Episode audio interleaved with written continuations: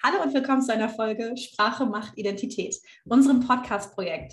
Bevor wir einsteigen, was das eigentlich ist, äh, würde ich vorschlagen, dass wir uns einfach mal vorstellen, wer wir sind, was wir so machen und wo wir herkommen. Und ich übergebe direkt an meine lieben KommilitonInnen. Für unseren Podcast wird es ein bisschen wichtig sein, wo wir aufgewachsen sind und wo wir unseren Bachelor gemacht haben. Deshalb hier auch kurz diese Information. Ähm, genau, ich heiße Silvan, bin aufgewachsen in der Zentralschweiz und habe meinen Bachelor in Zürich gemacht und wohne jetzt seit ungefähr eineinhalb Jahren in Berlin. Und ich bin die Anne, ich komme aus dem Vogtland und bin nach Berlin gezogen für meinen Bachelor und ich bin Charlotte, ich bin im Rheinland aufgewachsen, habe meinen Bachelor in Trier gemacht und lebe jetzt seit 2013 in Berlin. Zu dem Podcast, warum wir das Ganze hier machen. Der Podcast ist unser Seminarprojekt aus dem Seminar Tendenzen in der skandinavischen Gegenwartsliteratur. Das ist ein ähm, Seminar mit Stefanie von Schnurbein. Grundlage unserer Diskussion und bevor wir uns in diese Arbeitsgruppen ähm, ver vermacht haben, ist der Nordlit-Podcast ganz oft gewesen. Das ist ein Podcast, bei dem es um Literatur und Literaturforschung geht. Und das hat unser Interesse gepiekt, weil dieser Podcast über Literaturforschung redet, aber das auf eine Art und Weise macht, äh, in Gesprächen mit interessanten Persönlichkeiten, dass man eigentlich kein oder kaum Vorwissen braucht. Und genau da wollen wir nämlich anknüpfen, denn wir fragen uns, wie unterschiedlich ist Sprache eigentlich in verschiedenen Räumen, also in akademischen Räumen oder aber privat und wie unterschiedlich ist Sprache eigentlich in verschiedenen Genres? Wie hängen Sprache und Identität eigentlich zusammen? Was macht das mit uns? Und das schauen wir uns einfach an. Wie ihr merkt, wir stellen viele Fragen. Wir haben nicht immer die Antworten, aber wir wollen einfach eine Diskussion anfangen und darüber reden. Zu Beginn noch ein kleiner Disclaimer. Wir alle studieren Skandinavistik und schlagen dementsprechend auch immer wieder die Brücke zurück zu skandinavischen Sprachen und Werken. Wir werden aber auch, wie ihr merkt, viel über Deutschland und Deutsch in verschiedenen Ländern reden, einfach weil es dort interessante Unterschiede und sehr interessante Gemeinsamkeiten gibt, die wir diskutieren wollen in dem Podcast. Ich würde sagen, wir fangen an. Der Kurs heißt ja Tendenzen in der skandinavischen Gegenwartsliteratur und ähm, als erstes Beispiel haben wir da ein bisschen weiter zurückgegriffen in der Geschichte und haben von Strindberg äh, Fräulein Julie gewählt, weil wir finden, dass das ein gutes Beispiel ist, dass schon früher in der skandinavischen Literatur die Sprache als wichtiges Thema in einem Drama ähm, verwendet wurde und da die Sprache eigentlich eines der Hauptthemen ist. Wir sehen das Ganze quasi als eine ähm, Kontinuität, eine Linie die, die eine Tendenz anzeigt, die sich auch weiterhin in Literatur und eben auch darüber hinaus befindet, weil Sprache eben mehr ist als nur Wörter, als ein Mittel zur Verständigung. Sprache ist ein ähm, Indikator für Macht, für Position, für Bildung, für unterschiedliche Hintergründe und warum wir ähm, oder warum Silvan, ähm, der uns damals in Vorbereitung darauf ähm, angesprochen hat, warum wir ähm, Fräulein Julie mitgebracht haben, ist, weil es einfach anhand von ähm, Jean, dem Diener, zeigt, wie Sprache einer Person dabei helfen kann, aufzusteigen, was sozioökonomische Hintergründe angeht. Ähm, er ist Diener, also er ist nicht adlig und spricht trotzdem und vielleicht auch unerwarteterweise spricht Französisch, was eine Sprache ist und war, die ähm, viel von Menschen einer gewissen Klasse und einer gewissen, eines gewissen Bildungsgrades gesprochen wurde. Genau, und dabei ist auch der, das Spannende, dass Jean wirklich, also wie gesagt, aus diesen eher nicht gebildeten Klassen kommt. Also er war nicht lange in der Schule und hat aber ein bisschen kosmopolitisch, ist da ein bisschen in der Welt rumgekommen und hat somit äh, viel gehört. Das sagt er auch, er hat dem äh, vielen Volk zugehört, also er hat dem in der, der höheren Schicht zugehört, er hat in Hotels gearbeitet und hat viel mit den Leuten auch zu tun gehabt, was ihm da ein bisschen so selbst gelehrt eigentlich diese Sprache beigebracht. Also er hat sich da selbst lehrend sozusagen diese Sprache ein bisschen beigebracht. Und im Kontrast dazu äh, Fräulein Julie, die eher unsicher ist und von der oberen Schicht ist, aber sich von Jean schlussendlich durch seine Sprache total einnehmen lässt. Und ähm, genau, das zu unserem Titel fanden wir das auch ziemlich spannend, dass, wie gesagt, Sprache Macht ausführen kann oder haben kann. Und ähm, dabei ist auch noch, wie gesagt, das französische Beispiel auch überschlagend heutzutage, dass in der Bildungssprache Lehnwörter aus dem Französischen oder Griechischen oder Lateinischen total äh, wichtig sind, um, also wichtig im allgemeinen Sinne, würde ich jetzt mal sagen, um als kompetent wirken zu können und ähm, andere Sprachen dagegen nicht. Und genau das ist so ein Thema, das wir auch gesagt, also schon mal ein bisschen ansprechen wollen, dass zum Beispiel im Englischen viele Sachen genutzt werden, Anglizismen genutzt werden, auch im universitären Kontext und die da total auch äh, begrüßt werden, wohingegen dann andere englische Worte eher als Slang gesehen werden. Also ein Beispiel dazu wäre jetzt zum Beispiel Bro, ist jetzt nicht unbedingt so ein universitäres Wort, das man jetzt gebrauchen könnte, aber im normal, also im normalen Leben hört man das ganz oft und spannenderweise sind andere Sprachen schon im Vorhinein meistens Slang und die werden dann im universitären Kontext überhaupt nicht gebraucht oder sind auch nicht gerne unbedingt gesehen. Und das ist, ja, fanden wir ziemlich spannend, dass da so, eine, so ein Unterschied zwischen den Sprachen auch stattfindet. Und dieser Unterschied hat ja auch viel mit dem eigenen Hintergrund zu tun, ähm, welche Sprachen man in der Schule gelernt hat, eventuell auch welchen Bildungsgrad die eigenen Eltern hatten. Ich denke da jetzt nur an universitäre Diskussionen, in denen viele lateinische Begriffe benutzt werden. Ich habe Jura als Nebenfach studiert oder öffentliches Recht. Und ähm, im Rechtsgebrauch hat man viele lateinische Begriffe, die einfach vorausgesetzt waren. Ähm, da hat niemand ähm, das erklärt, warum ich jetzt a priori und nicht von vornherein sage, ähm, sondern es wurde einfach vorausgesetzt, dass wir das alle wissen. Es gab keine Erklärung und es gab auch nicht den Raum, um einfach nachzufragen oder zuzugeben, dass man einfach nicht weiß, was ein bestimmtes Wort heißt und warum man es nicht anders verwenden sollte. Und äh, total spannend ist dabei auch noch, dass, wie gesagt, äh, zum Beispiel Leute, die aus einem universitären Background kommen, vielleicht eher mit diesen Wörtern ähm, aufgewachsen sind und wissen, wie ähm, die genutzt werden oder was die bedeuten. Wir haben ja auch ein bisschen über Codes gesprochen, die man entweder schon lernt als Kind oder dann sich selbst beibringen muss. Und wie gesagt, wenn man diese Codes nicht versteht, viele Sachen einem nicht klar werden im universitären Kontext, weil äh, man sie einfach nicht versteht, weil wenn jemand total viele Fachausdrücke benutzt, die ja auch ihren Sinn haben, ähm, aber schlussendlich der ganze Satz nicht verständlich ist, bringt ja im Schlu im, schlussendlich eigentlich auch niemandem was, weil die Message, die man eigentlich rüberbringen wollte, verloren geht. Und das kann ja einerseits auch ein bisschen dazu benutzt werden, dass man sich hinter seiner Sprache verstecken kann, wenn man zum Beispiel gar nicht so viel Ahnung hat über ein Thema, man aber dann total eloquent darüber irgendwie dann äh, spricht, aber schlussendlich einfach nur ein bisschen um einen heißen Brei redet. Diese Code-Switching, sage ich jetzt mal, oder diese Codes, die man sich allenfalls, wenn man jetzt zum Beispiel wirklich nicht aus dem universitären Kontext kommt, sich selbst beibringen muss.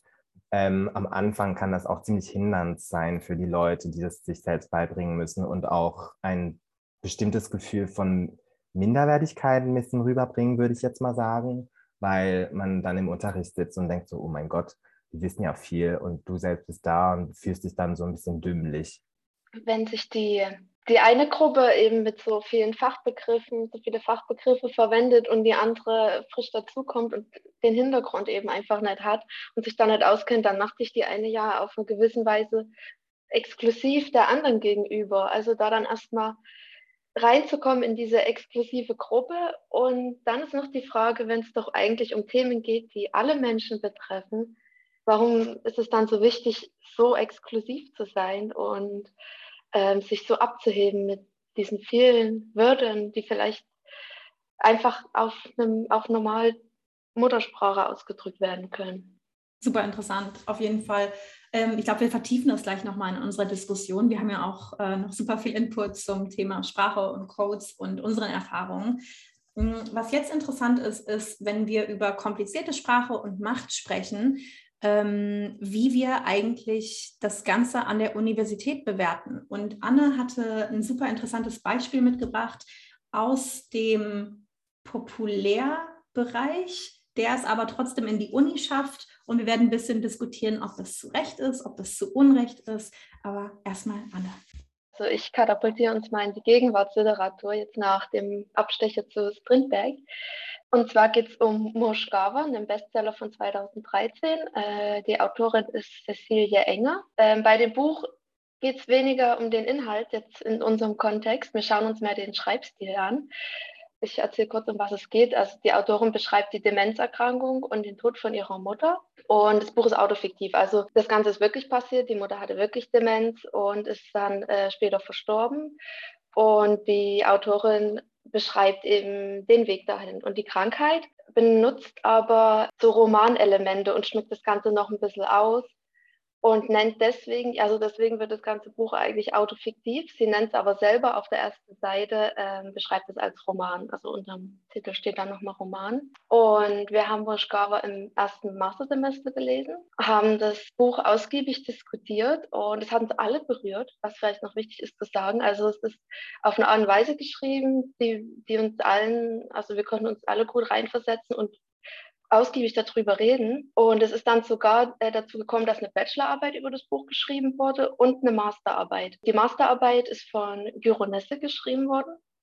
Das ist eine norwegische Studentin, hat also gar nichts mit unserem Institut jetzt in dem Sinne zu tun. Sie schaut das Ganze literaturwissenschaftlich an und greift in ihrer Analyse auf einen Kommentar von Bernhard Elefsen zurück. Das ist ein norwegischer Literaturkritiker. Bernhard Elefsen bemängelt in seinem Artikel quasi den, äh, die Form des Romans, dass es an Intensität in der Sprache mangelt und dass eben die, diese Kernqualitäten der Romanform, die ja so wichtig sind, äh, eben nicht eingehalten werden. Es ist literarisch zu wenig verdichtet und es gibt einem quasi das Gefühl beim Lesen, also jetzt aus der Sicht von Bernhard Elefsen, er hatte das Gefühl, dass die Sätze so dahergeschrieben sind, hätte man anders formulieren können und hat jetzt nicht diesen Wiedererkennungswert, so dieses Gefühl, das muss jetzt genau so geschrieben sein, wie es die Autorin geschrieben hat. Und das hat eben äh, Gironessi in ihrer Masterarbeit quasi aufgegriffen, dieses Thema, und es überhaupt erstmal angesprochen. Ja, ganz interessant ist, dass die Autorin eine journalistische Ausbildung hat und trotzdem einen Roman schreibt, der von einem äh, renommierten äh, Literaturkritiker als qualitativ nicht hochwertig und als äh, brechend mit der Romannorm eingeschätzt wird. Sie hätte eine andere Sprache wählen können, er hat sich aber für eine alltägliche Sprache, für eine Umgangssprache entschieden. Und trotzdem hat der Roman in den Literaturkanon an, an der Uni geschafft und in akademische Arbeiten, obwohl eben keine großartig ausgeschmückte Sprache, komplizierte Sprache verwendet wurde in dem Sinne. Ich kann mir auch gut vorstellen, dass genau deswegen, weil sie ein bisschen mit der Norm gebrochen hat, dieses Buch uns alle so berührt hat in diesem Sinne, weil es könnte ja auch sein, also wie gesagt, das ist alles theoretisch, ne? Es könnte ja auch sein, dass durch, wenn sie jetzt sich an diese Romanform gehalten hätte, dass da ziemlich viel von diesen Emotionen und dem Ganzen einfach wegstrukturiert geworden wäre sozusagen, weil man sich da irgendwie ein bisschen an was halten hätte müssen, das vielleicht dem Lesefluss oder dem Erzählfluss einfach geschadet hätte. Und ich fand das ziemlich spannend, dass dann so eine, so eine Kritik kam, dass das eigentlich ein nicht gut geschriebenes Buch sein soll, aber wir das dann trotzdem besprochen haben und wir alle fanden es eigentlich toll und haben auch richtig viel darüber besprochen. Also wir hatten ja wirklich äh, eine rege Diskussion über das ganze Buch und zwar nicht einfach so, ja, das ist jetzt ein tolles Buch und es ist gut geschrieben, sondern es war wirklich ein tolles Buch. Das Spannende an dem Beispiel, was du mitgebracht hast, ist ja auch, dass ähm, die Diskussion über das Buch, und das war mir nicht so bewusst als kleiner Disclaimer, meine Hauptsprache ist Schwedisch und Anne und Silvan machen Norwegisch. Das heißt, ich verstehe Norwegisch, aber jetzt nicht so auf dem Level wie die beiden, dass die Masterarbeit, die Anne eben angesprochen hat, dass da noch ein kleiner Twist ist. Da ist noch was Besonderes dran. Magst du dazu was sagen? Ja, genau. Also die Masterarbeit an sich ist in Nynorsk geschrieben und es gibt ja zwei offizielle äh, Schriftsprachen in Norwegen, Nynorsk und Bokmål. Und Gyro hat sich für Nynorsk entschieden. Ganz spannend ist, dass Gyro in ihrem äh, Vorwort recht mündlich wird. Also sie benutzt zum Beispiel an einer Stelle Südingami, was so viel bedeutet wie mein Gejammer, mein Geklage. Und im ganzen Kontext in dem Satz geht es darum, dass sie sich quasi entschuldigt bzw. bedankt dafür, dass ihr Betreuer ihr Gejammer und Geklage ausgehalten hat über die ganze Zeit während der Entstehung von der Arbeit. Es ist aber in Norwegen trotzdem so, dass äh, diese dialektalen Formulierungen unprofessionell sind. Also es gibt die Freiheit, sich zwischen zwei akademischen Sprachen in dem Sinne zu entscheiden, Schriftsprachen. Aber mündliche Formulierungen sollen genauso wie in Deutschland dann unterlassen werden. Und sie hat es eben trotzdem in diesem kurzen Vorwort, ist sie doch so äh, mündlich geworden in, in ihrer Masterarbeit. Was ich auch ganz spannend finde in Norwegen zum Beispiel, ist, dass obwohl diese Schriftsprachen existieren, dass in Romanen zum Beispiel auch ziemlich oft Dialekte verwendet werden, um die zu schreiben. Also ich lese jetzt zum Beispiel gerade eine Novelle von äh, Laila Steen in der, in der Novellensammlung Over Elva. Und die kommt aus Nordnorwegen und äh, Protagonisten und Protagonistinnen da drin reden ganz oft in deren Dialekte. Oder in Norwegen mussten wir mal ein Buch äh, lesen, das heißt Ytus Diale Hester. Und die hatten auch alles auf äh, Dialekt geschrieben, was für mich ein bisschen schwierig war zu lesen. Ich, der eigentlich in Oslo war, im Norwegisch, Bookmall halt ein bisschen, äh, ich sage jetzt mal, Oslo hat am nächsten noch was mit Bookmall zu tun, wenn man das so sagen kann, zu lernen. Das finde ich total spannend, weil in Deutsch ein Roman oder in Deutsch selbst sieht man ja eigentlich nicht unbedingt viel Dialekt geschriebene Bücher oder wenn, dann sind es vielleicht ein paar Charakter oder Figuren in einem Buch oder wenn dann nur eine, die irgendwie ein bisschen dialektale Ausdrücke hat. Aber dass ein ganzes Buch dann so geschrieben wird, ist schon ungewöhnlich, würde ich jetzt mal sagen. Also wir wissen, dass es zwei verschiedene Schriftsprachen gibt. Welchen Stellenwert haben denn eigentlich Dialekte in Norwegen? Ja, in Norwegen haben die äh, Dialekte ja irgendwie schon einen ganz anderen Stellenwert wie in Deutschland. Also die sind viel präsenter. Genau, in Norwegen merkt man auch an der Uni, dass eben die Dialekte einen ganz anderen Stellenwert haben. Seien es die Dozierenden oder die Studierenden. Man sitzt in einer Klasse und hört fünf verschiedene Dialekte, wenn es hart auf hart kommt. Und manche davon sind recht schwer zu verstehen, aber muss man dann halt quasi ein bisschen reinwachsen. Generell sind die, ähm, was die Kultur betrifft, ich sage jetzt mal was, Fernsehen und Radio sind Dialekte einfach viel präsenter. Also zum Beispiel auf Netflix gibt es im Moment Jul und Ragnarök und allein da sind verschiedene Dialekte zu hören. Also es wird unglaublich viel Wert auf Dialektvielfalt gelegt, habe ich den Eindruck. Selber wenn die, wenn die Handlung in, in Oslo oder Ostnorwegen spielt, ist irgendwo immer mindestens eine Person, die einen Westlandsdialekt spricht, also die quasi frisch aus Bergen kommt, um es mal richtig klischeehaft auszudrücken. Genau sogar auf NRK, dem norwegischen Sender, zum Beispiel Siede und Siede, da ist dann einer in der Nachbarschaft, der kommt eben aus Bergen. Und dann ist da in einer Folge mal die Familie aus Bergen zu Besuch. Und dann hat man da wieder diese Dialektvielfalt, während die anderen halt doch eher so, so typisch Oslo reden. Was vielleicht noch ganz spannend ist, dass da sogar in Oslo nochmal verschiedene Dialekte sind. Also die wirklichen Osloer, die hören, wer aus West-Oslo und Ost-Oslo kommt. Und ganz, also ich nehme an, das rückt von ganz weit früher noch her oder vielleicht zum 19. Jahrhundert noch länger, konnte dadurch sogar die Schicht unterschieden werden. Also dass Leute, die eher wie West-Oslo Dialekt so reden, eher so Mittel- und Oberschicht sind, während Ost-Osloer Dialekt dann mehr die Arbeiter, Bauern und Hausfrauen waren. Und im Allgemeinen lässt sich wahrscheinlich sagen oder zumindest vermuten, dass die ähm, Dialekte und Identität in Norwegen vielleicht einfach einen anderen Stellenwert hat, weil Norwegen eine ganz andere Geschichte hat wie jetzt äh, deutschsprachige Länder. Gerade wenn man ähm, an die äh, Nation-Building-Zeit denkt. Also Norwegen ist eine recht junge Nation und hat eine ausgeprägte Phase der Nation Building gehabt, sozusagen, die ja noch gar nicht so lange her ist, äh, wenn man es jetzt mit, äh, mit Deutschland vergleicht. Gerade in Oslo war ja der Einfluss von, von der dänischen Sprache ziemlich groß und ich sage mal, Politiker und alle haben ja eher Bookmall oder Bookmall-mäßig gesprochen, was ja am Dänischen ist. Und dann war ja irgendwann durch Ivar Osen der, der Bedarf da, noch eine Sprache zu haben, die mehr, die mehr norwegisch ist. Daraufhin ist Ivar Osen ja quasi durchs Land gezogen und hat ähm, Dialekte gesammelt, aufgeschrieben und daraus eine Sprache gebastelt, die irgendwie allen Norwegern gerecht wird. Oder zumindest denen äh, auf der Westseite von Norwegen. Ja, vielleicht ist einfach, weil Norwegen sowas durchlaufen hat, diese Identität so, so wichtig und so mit dem Dialekt verknüpft und deswegen die Dialektvielfalt in, in der Öffentlichkeit, sei es Radio oder Fernsehen, einfach viel ähm, präsenter und gewollter ist ziemlich viel los mit Dialekten in Norwegen. Das ist dann ja auch interessant, wenn man dann Norwegen und Deutschland vergleicht oder jedenfalls Norwegisch als Sprache und Deutsch als Sprache, weil es gerade in Deutschland natürlich auch viele verschiedene Dialekte gibt und Deutsch wird ja auch nicht nur in Deutschland gesprochen und auch nicht nur in Deutschland, Österreich und der Schweiz, sondern weiteren Ländern und Ecken der Welt. Und trotzdem hatten wir alle in unseren Vorgesprächen das Gefühl, dass Dialekte nicht so einen großen Raum einnehmen und auch anders bewertet werden. Und ich habe da was mitgebracht, das keine wissenschaftliche Quelle, sondern ein Spiegelartikel von vor sechs Jahren, den ich gefunden habe, in der eine Sprachwissenschaftlerin zu Wort kommt. Und zwar geht es nämlich um die Frage, wie werden oder als wie kompetent werden Menschen, die mit Dialekt sprechen, bewertet im Vergleich zu Menschen, die vermeintlich Hochdeutsch sprechen.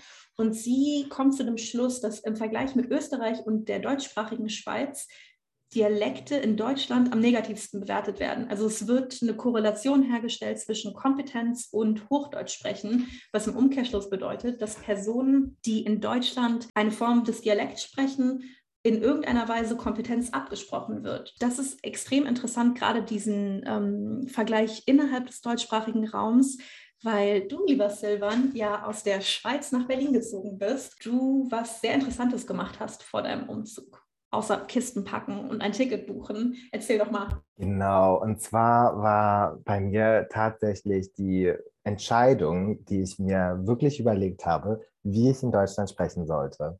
Weil man muss wissen, in der Schweiz selbst, im auch universitären Kontext, schulischen Kontext, wird dieses Schweizer Hochdeutsch gesprochen, was man hier so gut kennt mit den harschen CHs und Ks und so und den gerollten R und so. Das ist so ein bisschen das, was man da spricht, weil man sonst ein bisschen abfällig angeguckt wird, wenn man in der Schweiz schönes Hochdeutsch sprechen würde im universitären Kontext, weil man dann irgendwie so ein Stigma auf sich hat, man würde sich als was Besseres fühlen oder so.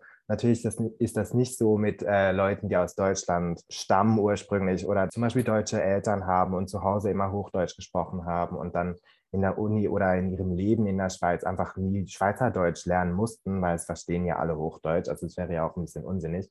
Da ist es dann nicht so, weil man es ja auch hört. Ne? Bevor ich jetzt nach Berlin gekommen bin, musste ich mir überlegen, ob ich dieses Schweizer Hochdeutsch mitbringe und hier sprechen würde oder wollen würde, oder ob ich dann versuchen werde, Hochdeutsch zu sprechen. Ich kann relativ würde ich jetzt mal behaupten, gut Hochdeutsch. Und ich habe mir dann echt überlegt, dass ich das eher so machen werde, um auch ernster genommen zu werden. Weil es gibt ja auch viele Komiker, die dann irgendwie so wieder verniedlichen, wenn es um die Schweiz geht. So, ach, ich hätte gerne. So, und dann ist das irgendwie, wenn ich dann so um die Ecke käme und im Zoom-Call die ganze Zeit so reden würde, wäre am Anfang wahrscheinlich schon, irgendwann mal würde, würde man sich schon dran gewöhnen. Aber ich habe dann nicht so große Lust gehabt, irgendwie am Anfang diese Hürde nehmen zu müssen. Und deshalb habe ich dann ja, diese Entscheidung getroffen. Ja, ich finde es unglaublich spannend, dass du da eine aktive Entscheidung getroffen hast, sozusagen. Weil, also ich bin ja auch für mein Studium umgezogen. Es sind bloß dreieinhalb bis vier Stunden je nach Verkehr, ähm, die ich von zu Hause weg bin. Ich habe keinen akademischen Hintergrund. Wir reden alle Dialekt Darm, wo ich dann nach Berlin gekommen bin. Also ich habe keine Sekunde darüber nachgedacht, dass ich in irgendeiner Weise anders rede wie alle anderen. Und das ist mir erst aufgefallen, wo ich dann wirklich an der Uni geredet habe und die Leute einfach nicht verstanden haben. Und ich dachte, hä, was ist denn jetzt so los? Warum versteht mich denn niemand? Da habe ich erst mal angefangen, darüber nachzudenken, dass ich anders rede wie andere. Und ja, dann versucht man natürlich, sich irgendwie automatisch anzupassen. Das war also überhaupt nicht irgendwie aktiv. Aber ich habe dann versucht, mich anzupassen und rede jetzt auch gerade, also meiner Meinung nach Hochdeutsch, aber ich merke, dass ich trotzdem immer nett und A und sowas sage. Das, ja, das kriegt man halt irgendwie dann auch nicht richtig mehr raus. Wo ich dann mal äh, wieder daheim war bei meinen Eltern, hat mich dann meine Mutti drauf angesprochen, warum ich dann äh, den Artikel vor Namen auf einmal weglasse. Und das war dann auch nochmal so ein, so ein Moment, wo ich gedacht habe, also irgendwie habe ich hier eine Sprachenkrise, eine Dialektkrise und ja, es verunsichert mich bis heute. Also das ist ja auch ähm, eine absolute Leistung. Ähm, Silvan hatte das ja schon am Anfang angesprochen, das ähm, Stichwort Code Switching, dass ähm, wenn man einen Dialekt redet und dann in der Lage ist, das abzuschalten oder runterzutun oder ein bisschen anders zu sprechen. Das ähm, ist ja einfach auch eine mentale Leistung, die ich ähm, unglaublich bewundere und wo ich auch denke, dass es ähm, schade ist, dass wir nicht mehr dialektale Vielfalt haben. Einfach, dass wir, ähm, also meiner Meinung nach oder meinem, den Eindruck, den ich habe, dass es recht wenig Menschen mit Dialekt gibt, die im öffentlichen Raum sprechen und auch an der Uni sprechen. Natürlich gibt es immer wieder, es gibt ja lokale Radiosender und natürlich wird es auch irgendwo in Deutschland ProfessorInnen geben, die mit einer etwas härteren dialektalen Einfärbung sprechen. Ich kann mich allerdings nicht besonders daran erinnern, dass ich mal einen oder eine Professorin hatte, bei der man auch wirklich gehört hat, wo sie herkommt. Ich finde ja zum Beispiel auch geschriebene Sprache viel einfacher in diesem Sinne, weil ich bei, wenn ich einen Text schreibe, mir überlegen kann, wie ich was formulieren möchte. Und in der Schweiz wird ja auch alles auf Hochdeutsch geschrieben. Also man hat keine Texte auf Schweizerdeutsch, weil es ja da auch keine grammatikalischen Regeln und so gibt. Und ich finde es viel einfacher, mich schriftlich auszudrücken, weil ich überlegen kann. Und es fließt eigentlich, wenn ich schreibe, auch viel besser, weil man da trotzdem seine so Anker hat, an die man, sie, an die man sich so klammern kann und so halt diese ganzen Strukturen. Da ist es wieder gut, irgendwie diese Struktur zu haben und äh, dass halt dieses Hochdeutsch auch eine Gemeinsamkeit dann für alle gibt, dass es verstanden, also von allen verstanden wird. Und ich glaube, es würde ziemlich schwer werden, wenn akademische Texte alle auf Dialekt, geschweige denn auf Schweizerdeutsch noch geschrieben würden. Das würde ja niemand mehr verstehen. Und in diesem Sinne finde ich zurück zum, zum Beispiel auch zu Norwegisch total spannend, dass in Norwegisch dann diese zwei Schriftsprachen existieren, wo ja wo man dann auswählen kann, welche einem besser liegt oder welche näher an seinem eigenen Dialekt ist und man da vielleicht ähm, die dann aussucht, um vielleicht auch ein bisschen natürlicher zu schreiben, weil oftmals, wenn ich jetzt, obwohl ich lieber schreibe, klingen meine Texte oftmals ein bisschen hochgestochen, weil so gelernt und vielleicht halt ein bisschen unnatürlich. Wohingegen man in Norwegen, das würde ich jetzt mal kann ich mir vorstellen, dass dann diese Texte auch ein bisschen natürlicher klingen, als wenn alle jetzt auf Bookmall schreiben müssten. Was ja auch interessant ist, wir haben am Anfang ja gesagt, dass Sprache eben nicht nur Sprache ist, sondern auch viel über das aussagt, was wir erlebt haben und wo wir herkommen. Und das habt ihr auch ähm, beide schön erzählt.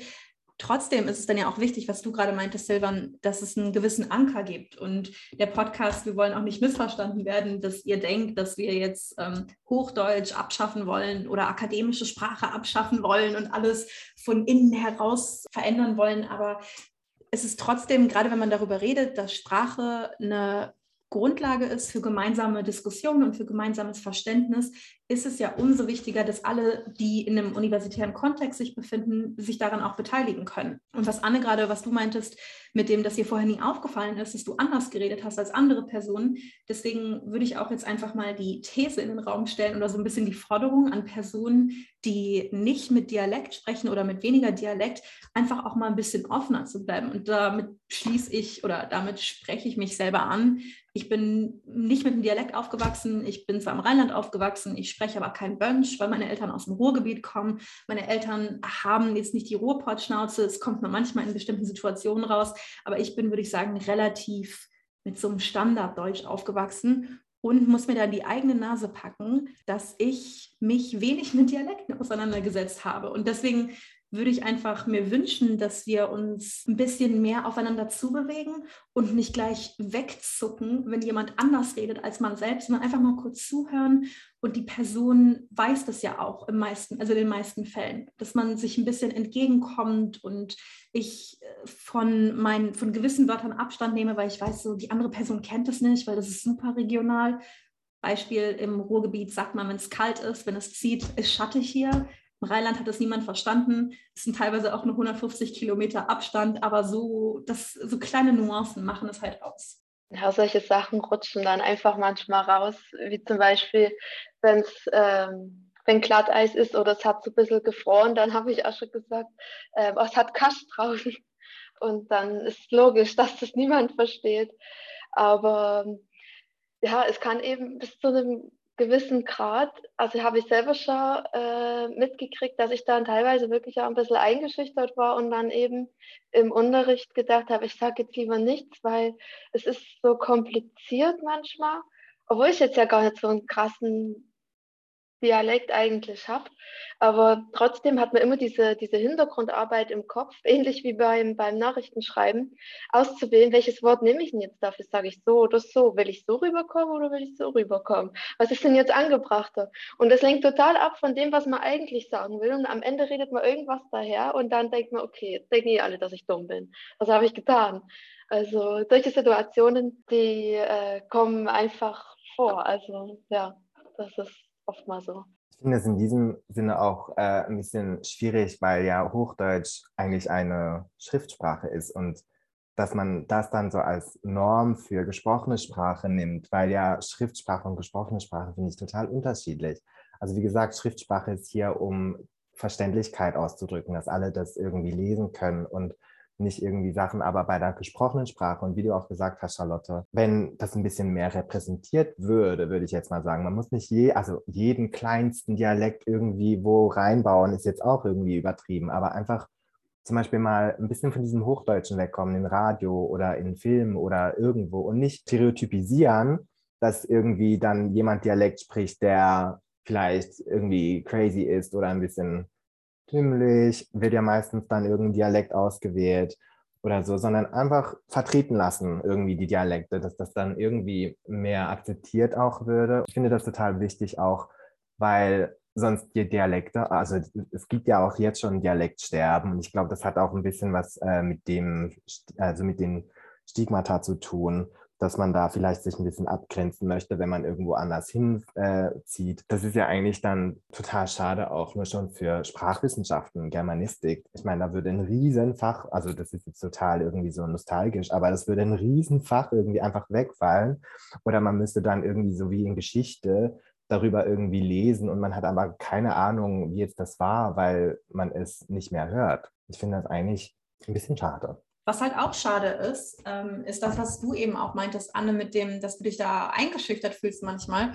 Und das führt auch wieder zurück zum Anfang der Diskussion, als wir auch über Sprache als Aufstiegsmöglichkeit oder als Ausgrenzungsmöglichkeit ähm, gesprochen haben, dass wenn sich Personen eingeschüchtert fühlen, weil sie Angst haben, dass ihnen die Kompetenz abgesprochen wird, weil sie Dialekt sprechen oder anders sprechen oder ähm, wenn so eine Kultur entsteht, in der mit Fachbegriffen um sich geschmissen wird, dann ist das ja auch total gegenteilig, was Wissenschaft und Uni eigentlich sein soll. Also Uni, wir bewegen uns ja alle hier, weil wir Fragen haben. Also wir kommen jetzt nicht hier mit, der, mit dem Anspruch an die Uni, dass wir auf alles eine Antwort haben, sondern wir bewegen uns in einem Raum, in dem wir uns gegenseitig ziemlich simple Fragen meistens stellen, die aber recht komplex sind und uns dann austauschen. Und wenn ein Klima entsteht, in dem man sich nicht traut zu reden, einfach noch nicht mal den Mund aufzumachen, ist es total schade, weil dann einfach extrem viel Vielfalt wegfällt. Und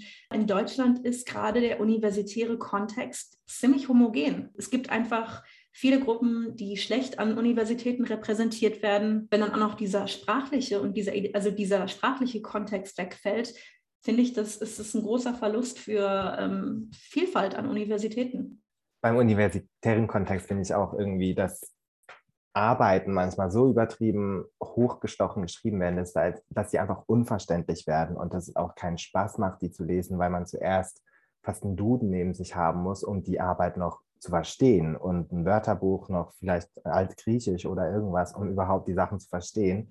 Und irgendwie ist das dann auch ein Verlust im Sinne von Wissensverlust? Weil ich meine, wir gehen alle dahin, wir haben ein gewisses Vorwissen, das wir uns vielleicht schon akkumuliert haben durch die Jahre, die wir schon studieren oder so. Und dann kommt, bekommt man einen Text und denkt, yo, irgendwie wieder wie im ersten Semester, als man gar nichts verstanden hat und total überfordert war mit dem Ganzen. Irgendwie, das ist, glaube ich, so fast ein bisschen so eine Bitte von mir an die Uni, wenn ich das jetzt so sagen kann, aber es hat natürlich einfach so ein Gedanke, den ich immer habe, wenn ich eine Arbeit schreibe, dass ich das schon universitär irgendwie umsetzen möchte, aber für mich selbst auch immer den Anspruch habe, im Gedanken zu schreiben, dass es für jeden und jede verständlich sein soll und nicht irgendwie so ein Geschwurbel, das dann einfach niemand versteht, weil das bringt ja schlussendlich auch niemand was für Wissensübergabe. Und das ist irgendwie auch spannend. Ich weiß nicht, wie das im Norwegischen tatsächlich ist. Wenn ich einen norwegischen wissenschaftlichen Text lese, verstehe ich den sogar mit meinem Norwegisch. Und ich glaube, dass in Norwegischen selbst weniger diese Akademi Akademikersprache herrscht wie in Deutschen. Und irgendwie fand ich das immer total cool, norwegische wissenschaftliche Texte zu lesen, weil ich die sogar verstanden habe. Und ich meine, ich bin ja wirklich nicht muttersprachlich norwegisch. Das ist so ein bisschen was, was mir manchmal beim Deutsch ein bisschen fehlt. Dem kann ich absolut zustimmen. Sei es mit Deutsch oder ganz schlimm finde ich teilweise englische Texte. Obwohl ich Englisch schon so viele Jahre habe und so viel auf Englisch anschaue und es so präsent ist, verstehe ich einfach norwegische wissenschaftliche Texte, sei es Bokmål oder Nynorsk, besser als englische. Obwohl die Sprache noch recht neu irgendwo ist. Der hat man ja erst seit ein paar Jahren. Also nehme ich an, dass da vielleicht doch mehr auf so einer Ebene geschrieben wird. Wir schreiben für Menschen, dass sie das verstehen, dass sie das lesen und verstehen. Und nicht wir schreiben nur für die Person äh, oder für diesen kleinen Personenkreis, der diese ganzen Fachbegriffe eben kann. Es, es hält eben einfach auf, wenn man jedes zweite Wort dann nochmal recherchieren muss. Genau, Vielfalt ist dann nämlich auch ein Stichpunkt, wo wir dann zum Ende, und wir kommen jetzt wirklich zu Ende, auch wieder den Bogen schlagen zu dem, was wir eigentlich studieren, nämlich Skandinavistik. Und was wir vergessen, wir haben eben ein bisschen bei der Aufnahme gelacht, als ich das einmal ähm, habe fallen lassen. Skandinavien ist ziemlich divers. Äh, wenn man von außen drauf guckt, mag man sich denken, hm, ja, ist doch alles einheitsfrei. Natürlich nicht wir, wir studieren das Ganze. Aber und was unser Fach ausmacht, ist ja auch, dass wir in der Lage sind, verschiedene Sprachen zu verstehen. Wir haben alle unsere Hauptsprachen, auf die wir uns natürlich konzentrieren, aber wir sind in der Lage, Dänisch, Norwegisch oder Schwedisch. Und wenn wir uns auch mal ein bisschen anstrengen und wenn wir ganz ehrlich sind, können wir auch ein bisschen Isländisch verstehen. Jedenfalls Headlines, kurze Teile, sehr einfache Teile. Und das ist genau das, ähm, über das wir eben gesprochen haben dass wir uns da einfach ein bisschen bemühen müssen und ein bisschen offen bleiben, ähm, offen und flexibel in unserer Sprache sind, weil wenn Dänen und Schweden und Norweger schaffen, miteinander zu reden, obwohl die Sprachen teilweise so variieren, dann sollten wir auch in der Lage sein, wenn wir in der Uni alle Deutsch reden, dass wir uns gegenseitig verstehen und ähm, uns mit einbeziehen. Damit sind wir jetzt auch am Schluss unserer Diskussion angekommen und freuen uns darauf, die dies jetzt hören werden, mit euch im Kurs darüber zu diskutieren ähm, oder wenn ihr mit euren Freundinnen und eurer Familie darüber redet. Und wir bleiben im Gespräch. Tschüss. Ciao. Tschüssi.